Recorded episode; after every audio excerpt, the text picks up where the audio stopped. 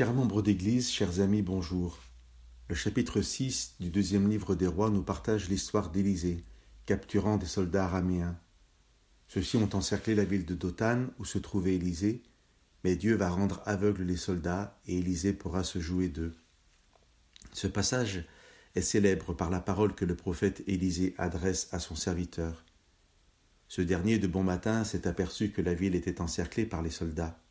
Affolé, il dit à Élisée Ah, maître, comment ferons-nous? Voilà la réponse du prophète, la parole célèbre dont je vous parlais. N'aie pas peur, car ceux qui sont avec nous sont plus nombreux que ceux qui sont avec eux. À cette parole, Élisée ajoute une prière à Dieu. Seigneur, ouvre ses yeux, je te prie, pour qu'il voie. C'est ma prière pour nous tous. En ces temps de confinement, où les théories conspirationnistes et autres fleurissent, où la méfiance à l'égard des autorités augmente, il est bon de rappeler la présence de l'armée divine et la vérité qui l'accompagne. Ceux qui sont avec nous sont plus nombreux que ceux qui sont avec eux. Mais à quoi va servir cette puissance divine? À terrasser les troupes ennemies? Pas du tout.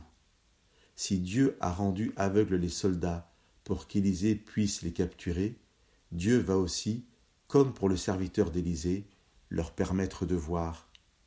En effet, Élisée fait pour ses ennemis la même prière qu'il a faite pour son serviteur.